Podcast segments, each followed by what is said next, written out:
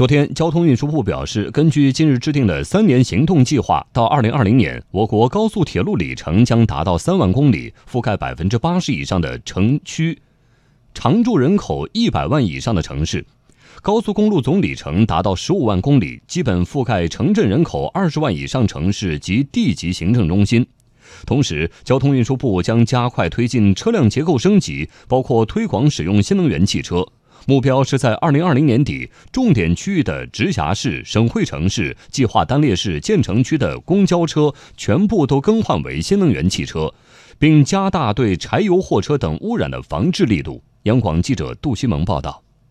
交通运输部综合规划司副巡视员毛健透露，服务京津冀一体化的一小时交通圈将加快建设，将加快形成北京、天津、石家庄中心城区与新城。卫星城之间一小时的通勤圈，北京、天津、保定、唐山一小时的交通圈，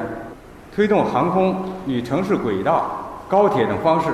一票到底和行李直挂。目前，机动车排放等交通领域污染也成为空气污染的主要来源之一。毛健表示，为确保2020年实现交通运输污染防治攻坚战任务目标，交通运输部将加大对柴油货车、船舶和港口设施等污染的防治力度。重点区域采用经济补偿、限制使用、严格超标排放监管等方式，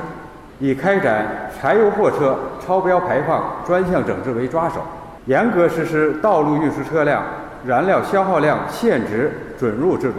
大力推进国三及以下